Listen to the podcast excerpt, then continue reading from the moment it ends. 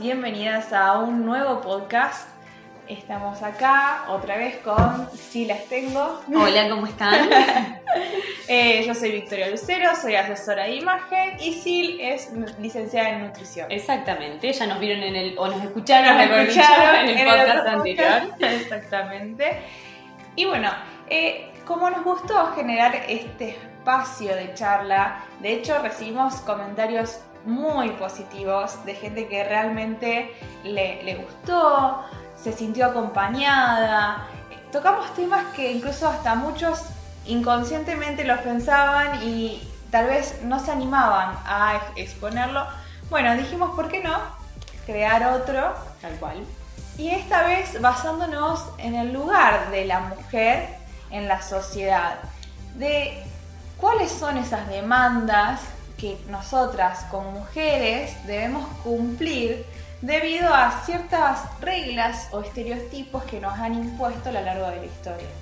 ¿Cierto? Tal cual, ¿Sí? sí. Eh, me parece que, que es súper importante hablar sobre este tema porque las mujeres específicamente somos bombardeadas con este tema de los cánones de belleza, con respetar eh, ciertos o seguir a ciertos modelos de belleza desde pequeñas.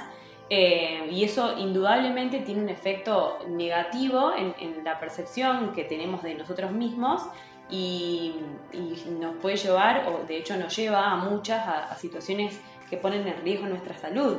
Eh, muchas veces por ahí eh, estamos súper eh, obsesionadas con ser deseables o ser o, responder a determinados estereotipos eh, de, belleza por ahí demasiado irreales o demasiado perfectos y nos sentimos frustrados porque no por ahí no los podemos no los podemos eh, igualar o, o no somos tan parecidos a ellos. Y bueno, justamente queríamos tratar de hablar de eso hoy en día acá, sobre cómo hacer para cambiar esa idea de que la belleza está, esté totalmente ligada a un canon eh, o, a la apariencia física y cómo cambiarlo más por el lado de los valores, eh, las habilidades, eh, eh, un montón de otros aspectos positivos que tienen que ver con el, con el ser humano, no solamente con la cuestión física. Exactamente. Y también con las acciones que podemos tomar nosotros al momento de que tenemos nuestros niños al lado, ya sean nuestros hijos, sobrinos y demás, porque vamos a convenir que ellos son las generaciones futuras, es decir, son la semilla para el cambio. Entonces es tan importante el trabajo primero de nosotros, de aprender a respetarnos, aprender a valorarnos, aprender a borrar ciertas cosas que tenemos impuestas en la cabeza y que eh, no son así, y tratar de que las nuevas generaciones ya vengan con otro chip, no con el que tenemos nosotros, sino con un nuevo chip que nos ayude a todos, tanto hombres como mujeres, a vivir y convivir eh, sin tantos problemas que, co- como lo vamos a ir nombrando a lo largo del podcast, eh, por ahí hacen nuestras inseguridades, ¿no? Bueno, ¿qué pasó a lo largo de la historia eh, con el, el lugar de la mujer? Por ejemplo, yo en la indumentaria, Sí. a lo largo de, he visto que en la historia de la mujer siempre ha sido como un adorno al lado de la imagen del hombre. El hombre fue siempre el que se encargaba de cazar en un primer momento, en, en otro momento fue el que se encargaba de ir a la, a la guerra, de mantener la economía de la familia, eh, de llevar el pan, y la mujer siempre fue la encargada de mantener a la familia, de, eh, de servir a las necesidades del hombre y también de eh, la fertilidad, ¿no? De procrear y cumplir con los deseos eh, masculinos. Entonces, muchas veces la indumentaria se hacía de manera que esta mujer no hiciera más que esos Servir. trabajos y servir. Exactamente. Así tuvimos ejemplo como lo que fue el corset o en el 1800 unos corsés súper ajustados con unas jaulas que prácticamente no le dejaban mover a la mujer, era totalmente inaca- inalcanzable. Y bueno, eso se traslada a nuestra imagen corporal, ¿no? O sea, esos estereotipos vienen ya de hace años y vienen eh, de, de esta imagen cor- corporal que nos han impuesto.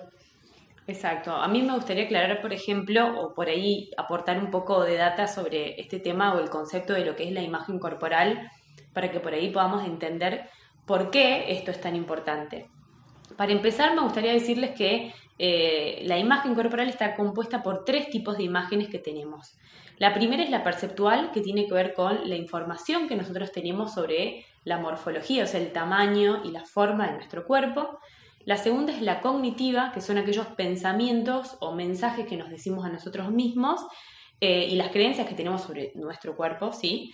Y la última, que no por ello menos importante, es la emocional, que tiene que ver con los pensamientos que tenemos sobre el grado de aceptación o la satisfacción eh, o insatisfacción eh, justamente que tenemos sobre el cuerpo y las experiencias que nos permite vivir. Entonces, ¿qué sucede? Que cuando cualquiera de estas tres eh, cualquiera de estos tres componentes del, concepto de imagen corporal se ve alterado, aparece la famosa distorsión de la imagen corporal. A ver si em, eh, repetimos una vez más, entonces tenemos tres Exactamente, tres tipos, tres tipos o tres componentes de lo que, es la imagen, la imagen Esto es importantísimo para entender y sobre todo para entendernos. Exacto. Porque cuando nos miramos al espejo, estos tres factores interactúan. Entonces es súper importante tenerlos presentes para entender nuestra imagen corporal y también dejar de lado eh, esa cuestión de juzgarnos continuamente, sino que hay que entender que esto es un todo, ¿no? Exacto, exactamente.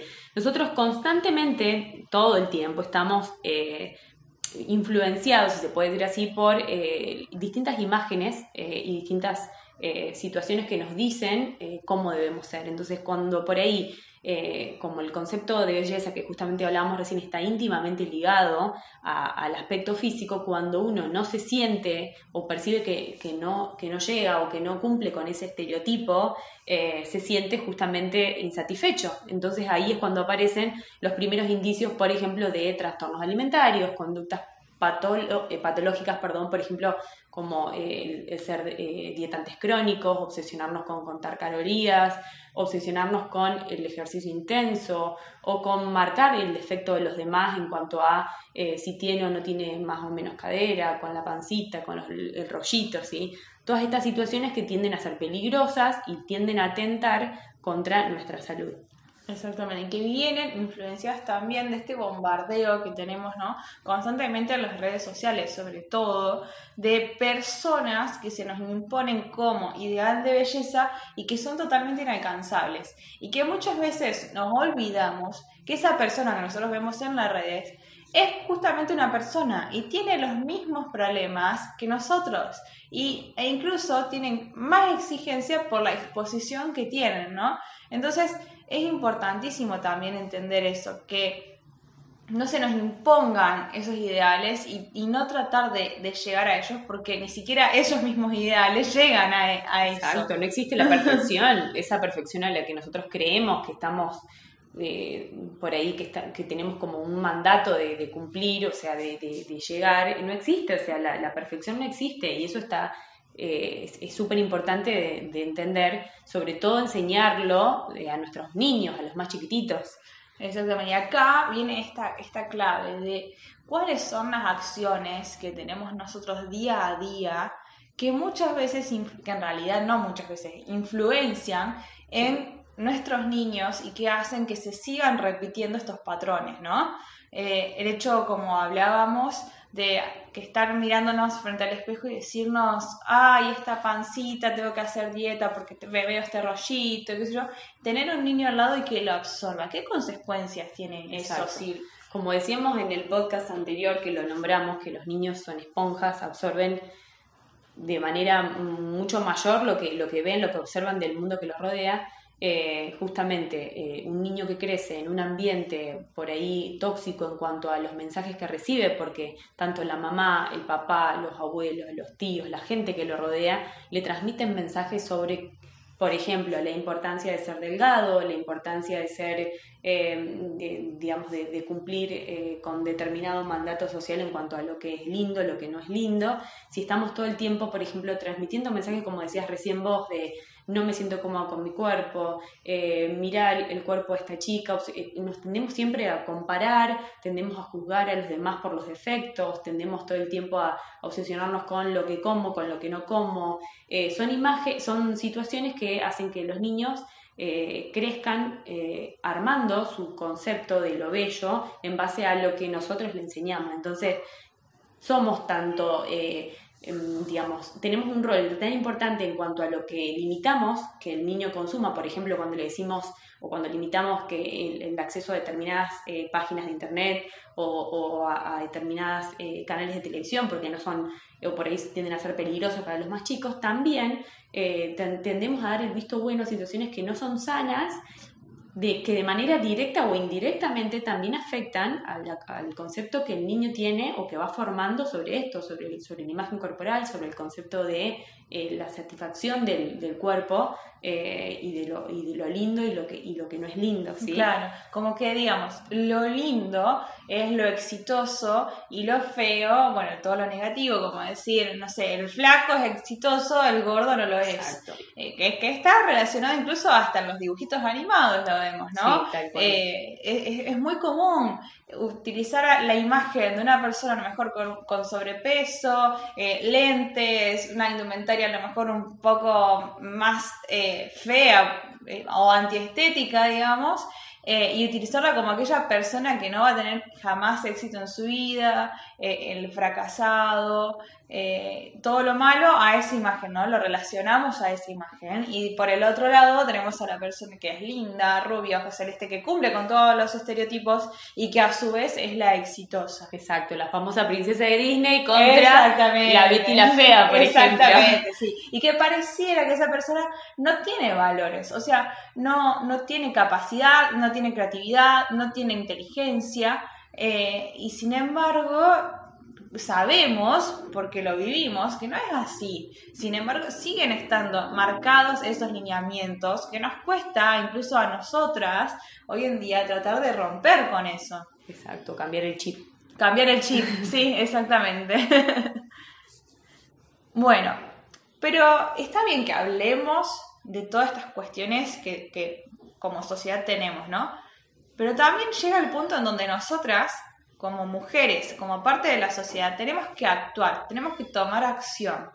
En el día a día, esto no se, no se trata de, hacer un cambio radical, ¿no? De, de, hoy para mañana, sino, por supuesto, esto es un proceso, pero que debemos empezar con, por nosotros, con pequeñas acciones, sobre todo con acciones también eh, que se reflejen en nuestros niños. Exacto, porque los niños son nuestro futuro y justamente como decíamos recién, lo que aprenden de nosotros, lo que reciben de nosotros, va a determinar de alguna manera el concepto que ellos tengan el día de mañana sobre lo que está bien y lo que está mal en todo, en todo aspecto. Y hablando justamente de las apariencias, de la imagen corporal, tiene mucho que ver este tema de, la forma en que nosotros enseñamos, educamos, transmitimos la información, eh, ya sea errónea o no, ¿sí? Entonces, por ahí lo que nos gustaría comentar es qué podemos hacer o cómo podemos actuar de mejor manera para educar a nuestros niños, eh, fomentando este tema eh, de, lo positivo o lo, bello, mm, no tan ligado a la apariencia física, sino también ligado a un montón de otras situaciones que tienen que ver y que hacen a la persona como persona. ¿sí? Por ejemplo, eh, me parece súper importante arrancar con enseñarles a lo mejor a, las nenas sobre todo a que rechacen esta idea de, ser deseables, de por qué la nena tiene, o, por qué las mujeres tenemos que, tenemos que gustar, tenemos que ser deseables, tenemos que estar todo el tiempo eh, eh, vistosas, tenemos que vivir maquilladas, tenemos que vivir para que el resto se, se alegre con, nosotros. Con nuestra imagen. Exacto, por ahí lo que estaría bueno es que enseñemos tanto a niñas como a niños a valorar un montón de otras cosas o, a enseñar a valorar el concepto de amabilidad, el concepto de, de la valentía, la sinceridad que hacen justamente lo que decíamos recién eh, son mucho más enriquecedores y los van a ayudar a, digamos, a sentirse mucho más seguros el día de mañana. Claro, como este caso que hablábamos antes de decirle, ¿por qué decirle, ay, sos una princesa? Que no es que esté mal, pero es como que lo relacionamos a este estereotipo, ¿no? De princesa de Disney y demás. ¿Y por qué no decirle, wow, qué creativa que sos? Wow, me encanta el trabajo, tu habilidad, me encanta lo que haces, como valorar otros aspectos, no solamente el estético. Exacto, y a eso también íbamos cuando, eh, hace un ratito cuando hablábamos, decíamos, si a tu hija, si a tu, si a tu, si a tu sobrina, si a tu nieta le gusta verse bien, le, interesa este, este, tema de maquillarse, de, vestirse mona, como suelen decir, eh, está perfecto, o sea, que la, que la apoyes, pero tampoco la condiciones a que eso es lo correcto, porque hay nenas que no se sienten identificadas con ese tipo de, de, ejercicios, digamos, y está bien que así sea. Eh, y por ahí eso también es importante en cuanto em, a, a, que no estemos relacionando todo el tiempo el aspecto físico con la moral. O sea, no porque yo me pongo una pollera que sea más o menos corta va a ser moral o inmoral, ¿sí? Em, no tiene que ver con em, digamos, con, con, que lo que yo me ponga a mí me haga mejor o peor persona sino que tiene que ver con lo que a mí me hace sentir bien, ¿sí? Y por ahí, si como mamá, si como papá ves que eh, lo que usan no, no conviene, que lo esté usando, no te convence tanto, transmitíselo, pero de otra manera, no sé, de una manera súper cuidadosa y no la hagas eh, sentir que porque se puso eso va a parecerse una prostituta, ¿sí? Exactamente, que también son todas estas cuestiones, otra vez, vuelven a jugar los estereotipos y esas imágenes que tenemos armadas en nuestra cabeza que hace que relacionemos ciertas prendas, ciertas actitudes, ciertas formas a una forma u a otra. Entonces, eh, hay que aprender a manejar, también aprender a enseñar a cuestionar, ¿no? Eh, absolutamente todo, cuestionar, bueno, ¿por qué me, a mí me están diciendo que parezco tal cosa por utilizar determinada prenda? ¿Y por qué no, mira, eh, empezar a resaltar, decir, no, yo valgo y soy esto, pero decido vestirme de esta forma porque es lo que soy? O sea, yo reflejo que es eso, nuestra imagen, en realidad nuestra indumentaria, lo que utilizamos, es parte de lo que somos. Y no por ello hay algo que esté bien o esté mal. Exacto, y también de cómo nos sentimos. Y Por eso también está bien, tanto que eh, una nena se vista más o menos femenina, como no. O sea, si, si se siente, si hoy yo me siento con ganas de vestirme con eh, algo más relajado, más cómodo, eh, también va a estar bien y no porque el resto lo diga voy a tener que cumplir ese mandato de vestite linda para determinado evento, vestite de tal forma, ¿sí? O el típico, ah, hoy no te maquillaste y no, no siempre me maquillo porque en realidad no es que yo tenga un delineado negro toda mi vida. Claro, no, me, no manejo con esto. Claro, lo hago, pero lo hago para sentirme bien yo, no para complacer. Creo que ahí está el clic, ¿no? Si uno se siente bien con lo que lleva puesto, eh, con su cuerpo, con su imagen personal, lo tiene que hacer por uno mismo, no para complacer, no para gustar y no para encajar que eso es lo que tratamos de cuestionar en este espacio. Exacto, y no solamente no hacerlo para, para los demás en cuanto a diferencia de género, ¿sí? La mujer que se viste para ser deseable o para sentirse deseable para el resto, porque a veces tiene que ver también con lo que la otra mujer opina de nosotros, sobre, porque nosotras también tendemos a hacer eso, a opinar sobre la, la, apariencia de las demás mujeres como así de los demás hombres. A eso hablamos de que tampoco está bien eh, que todo tenga que ver con el aspecto, con la apariencia, o sea, dejemos de eh, encasillar a todo, a, todas las personas sobre la apariencia que tienen, o, cómo visten, o cómo, o cómo actúan, sino que valoremos un montón de otras cosas que son súper importantes. Y brindemos oportunidades, o sea, más allá de la imagen, brindemos la oportunidad y brindemos, no, la oportunidad de conocer a la persona, más allá de lo que vemos, porque en realidad siempre todo juega alrededor de lo que vemos y no, no tanto en, contenidos, ¿no? Sí. Eh, entonces brindémonos la oportunidad de empezar a conocer a las personas y también conocernos, ¿no? Porque muchas veces nosotras queremos crear una imagen de nosotras mismas apartada de lo que somos nosotras. Exacto. Entonces, la importancia del conocimiento está no solamente para el resto, sino también para nosotros, nosotros mismos. Exactamente. Esto por ahí también me parece importante distinguir o, de remarcar esta necesidad de eh, enseñar o, por ahí, eh, sí, educar distinguiendo roles de género, ¿sí? Mm. Ya sea desde el vamos con la ropita rosada y la ropita celeste para nena o para nene, como por ejemplo lo que nombrábamos en el podcast anterior, la necesidad de que a las nenas se las, se las haga jugar con la cocinita y las muñecas para, para, para que el día de mañana ejerzan su rol maternal.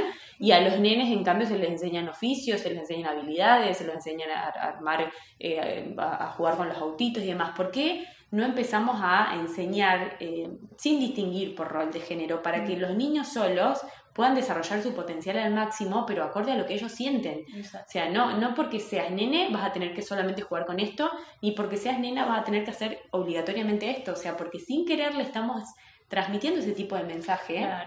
Y el día de mañana cuesta mucho salirse de ese, como vos decías recién, sacarse ese chip, o sea, cambiar ese, esa idea, porque crecemos eh, pensando en que eso es lo correcto. Y cuánto limita, ¿no? Cuánto nos, limita al a todos, porque también el hombre se siente limitado con tener que realizar esas actividades y la mujer se también se siente, se siente limitado con pensar que tiene que solamente dedicarse a la casa y aprender a barrer y cocinar y cuando en realidad todos tenemos la capacidad para crear, la capacidad para eh, trabajos, la inteligencia, tenemos habilidades que van más allá de nuestro género, sino de lo que somos y somos capaces de hacer.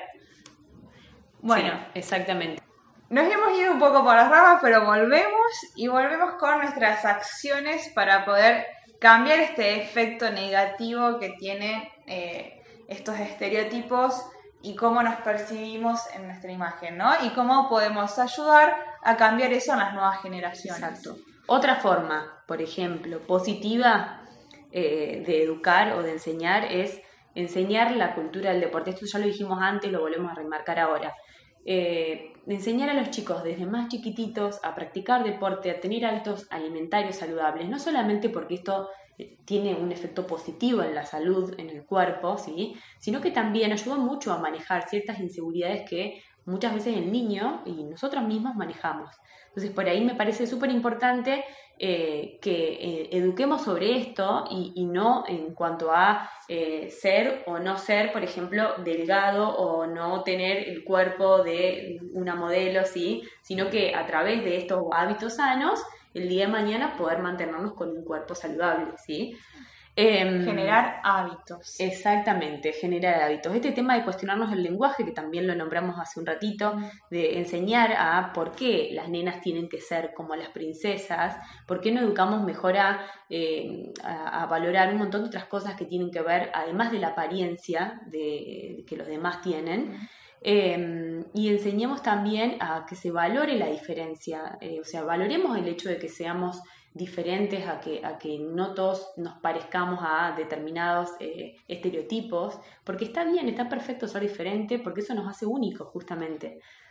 Exacto, em, sobre todo en la etapa eh, de bueno, niñez y adolescencia, ¿no? Eh, en donde está esta cuestión de discriminar a una persona por ciertas por cierto cuerpo o por cierta característica eh, y hace a, bueno, la inseguridad de la persona que está siendo atacada, ¿no? Pero también la inseguridad desde el otro lado, porque estamos generando otra vez esto de, machacar en una imagen que es una sola y no dar la oportunidad a ver más allá del aspecto físico. Eh, y entender también, educar en el sentido de eh, educar a nuestros niños a que conozcan cuáles son sus habilidades y potenciarlas. Y que hagan de esa habilidad una persona única. Y no marcar todo el tiempo la limitación o el defecto, que es justamente lo que hace la connotación negativa de la imagen corporal. Eh, me parece súper importante y recién también hablamos de este tema de eh, los pequeños mensajes que indirecta, directa o indirectamente uno, uno transmite cuando, por ejemplo, dice, eh, eh, cuando hablamos recién de por qué no pelees o, peleas como nena, o pegás como nena, o, como o manejás como sos, un maricón, ¿viste? Como se suele decir, el tema que decíamos recién cuando juzgamos a, a, que el hombre es un histérico o que la mujer es un histérica, esas cosas que por ahí hacen sin querer a, a los demás tener como esa idea errada de que las mujeres somos diferentes, especiales, como demasiado frágiles, demasiado vulnerables y tampoco no tan capaces de, sabiendo que tanto hombres como mujeres tenemos las mismas capacidades, solo se trata de, enseñar a desarrollarlas, porque todo se tiene que aprender, o sea, nadie nace sabiendo algo. Todo se desarrolla y eh, todo tiene que ver también con nuestros objetivos, es decir, con nuestras metas o con lo que nosotros nos, nos propongamos hacer de nosotros. Eh, sabemos que podemos ser lo que realmente se nos plazca si nosotros nos centramos mentalmente en hacerlo. Y así con todo, desde el desarrollo laboral, desde el desarrollo de nuestras aptitudes, hasta incluso de nuestra imagen corporal. Porque por supuesto, tenemos en nosotros esta cuestión de a lo mejor querer mejorar, pero cuando uno quiere mejorar, lo quiere hacer desde, desde sí, desde uno mismo, no para complacer a los demás que, bueno, vuelvo a, recalcar, es un punto muy importante a tener en cuenta. Exacto, y con eso me parece importante remarcar este tema de que rechacemos la misoginia, esta idea de que eh, existe cierta, cierto, cierto odio, a veces tanto de hombre a mujer como de mujer a mujer, eh, porque esa es la clave para que el día de mañana cambiemos esta, esta mentalidad que tenemos, de, de por qué la mujer tiene que responder con, con con este ideal y por qué al hombre no se le exige eso, o por qué se nos exigen cosas diferentes, ¿sí? Mm. Porque esto hace que crezcamos con un montón de inseguridades y nos sintamos todo el tiempo inferiores, que no somos inferiores, para el contrario, somos exactamente iguales.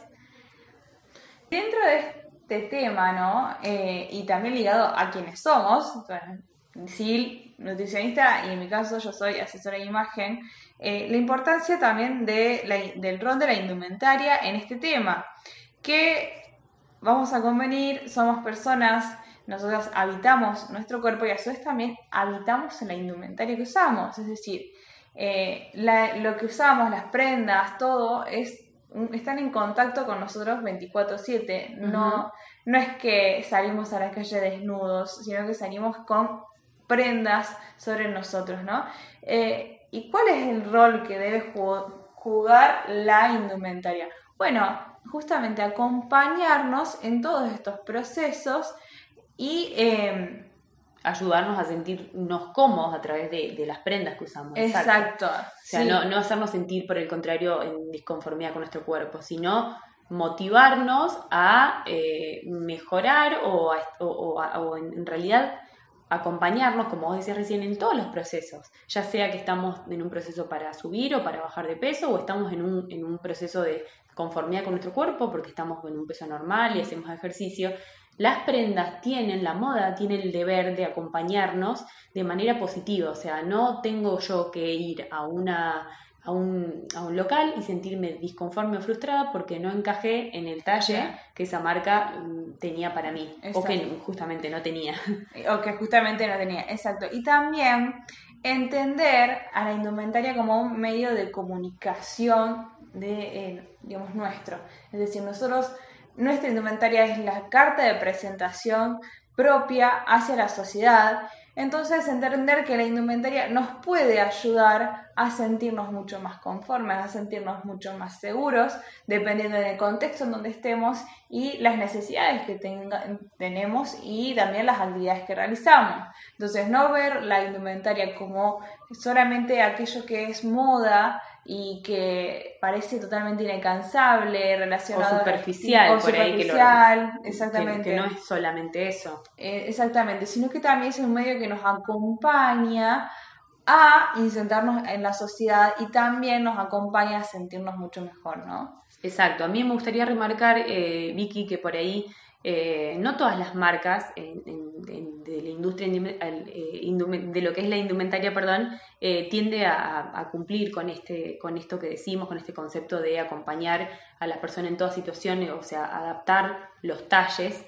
a todo, a todas las morfologías. ¿Y, ¿Y por qué sucede esto? Muchas veces por una cuestión de que no se conoce lo que es el biotipo local, o sea, no se, no, se tiene el o sea, tiene un concepto erróneo de lo que es la morfología o el cuerpo o las formas de los cuerpos para los cuales vamos a diseñar esa, esa marca, esa, esa, esa prenda, eh, sino que también, eh, un poco más defendiendo la indumentaria, eh, que el cuerpo humano ha sufrido cambios radicales a lo largo de los años que tienen que ver con eh, la sociedad eh, de consumo en la que estamos, con el consumo de alimentos chatarra, con la alta disponibilidad de alimentos eh, ricos en grasas y en azúcares, a, la vida sedentaria que por ahí la mayoría hoy en día tenemos, que nos llevan o nos llevaron a lo largo del tiempo a tener una morfología más del tipo con sobrepeso o obesidad. O sea, hoy la realidad es que la mayor parte de nuestra sociedad tiene problemas de peso por exceso de peso corporal. Entonces, por ahí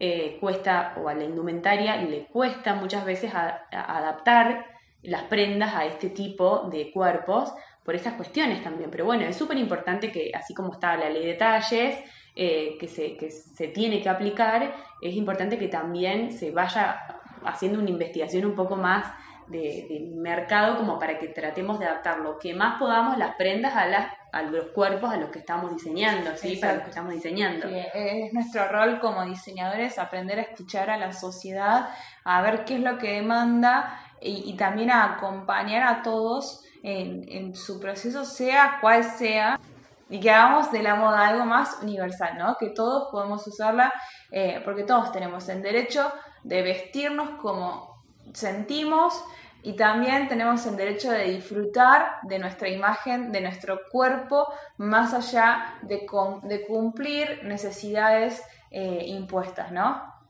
Entonces, bueno, hemos llegado hasta acá con, nuestro podcast. Eh, sí.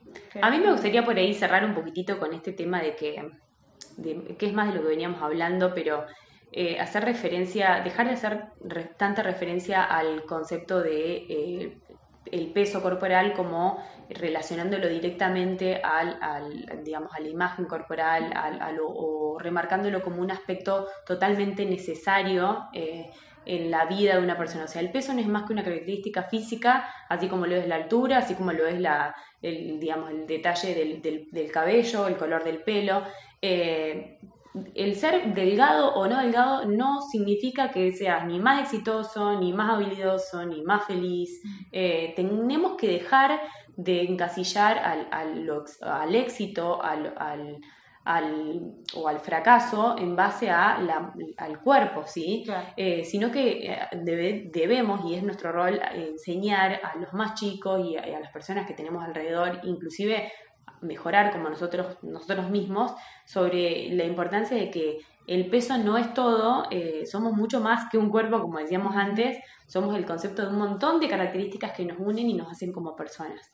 Sí, y celebrar eh, las diferencias, ¿no? De promover modelos de belleza que no respondan a estos cánones eh, y que, bueno, que hagamos de nuestra vida un estilo de vida saludable, adquiriendo hábitos y dejando de lado eh, lo que nos demandan por ahí las redes sociales, los medios y demás, sino que comunicarse con el ser, comunicarse con uno mismo, atender a las necesidades que uno mismo tiene y darnos importancia ¿no? en lo que sentimos. Exacto. Exactamente, por ahí eh, es lo que decíamos eh, recién, no marcar el ideal de belleza relacionado directamente a los cánones de belleza eh, física, sino también en cuanto a los valores de las personas. Bueno, y por ahí habíamos dicho que estaría bueno terminar con una reflexión, que como para concluir esto, eh, un poco, bueno, nos vamos despidiendo, eh, ojalá que surjan otras situaciones, si nos llegan a, a querer hacer preguntas, obviamente que estamos súper dispuestas, y si surgen nuevos temas, Exacto, también estamos abiertas a todos los temas que nos quieran eh, sugerir, eh, incluso, bueno, todas las consultas que tengan que se disparen de este podcast, nos pueden enviar un mensajito eh, y nosotros vamos a responder. Y bueno, y como decía Sir, vamos a cerrar con un pedacito de un libro ¿Cuál libro? Sí. Eh, el libro que por ahí nombramos la última vez, que es el de la doctora Katz, eh, Más que un cuerpo, nombra en un momento a una autora que a mí también me gusta mucho, que es Chimamanda Ngozi Adichie, creo que se dice así. Eh, la verdad es que, bueno, tiene un par de libros súper interesantes y hay uno que por ahí tiene una reflexión que tiene que ver sobre con el, el rol que tiene el hombre en acompañarnos en este proceso. ¿sí? No, no hablamos desde un concepto feminista ni feminazi, no queremos tratar de, llevar o creer que ustedes eh, creer, hacerlos creer que estamos como de una postura o de otra, sino de hacerlos entender que tanto los hombres como las mujeres tenemos un rol fundamental en este eh, digamos en aportar este pequeño granito de arena para cambiar el concepto para eh, para romper con todo lo que está está establecido con todo lo que se nos está se nos metió en la cabeza eh, constantemente a lo largo de la historia y entenderlo no por parte de una ideología, sino por parte de que todos somos compañeros en esta sociedad y nos debemos apoyar mutuamente, justamente como lo que somos, ¿no? Eh, convivimos y debemos hacer que esto, que esta convivencia sea cada día eh, más linda, ¿no? Y si podemos mejorarla, muchísimo mejor. Exactamente. Bueno, arranco. Arranque nomás. Bueno, la, la, digamos, la frase o la reflexión dice así.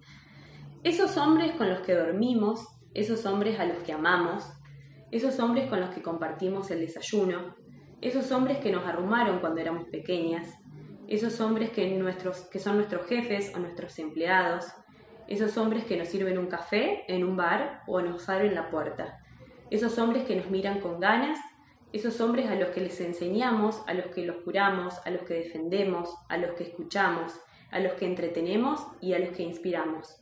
Esos hombres a los que les damos la posibilidad de convertirse en padres son los hombres que también tienen el deber de ayudarnos a escapar de la tiranía de la belleza.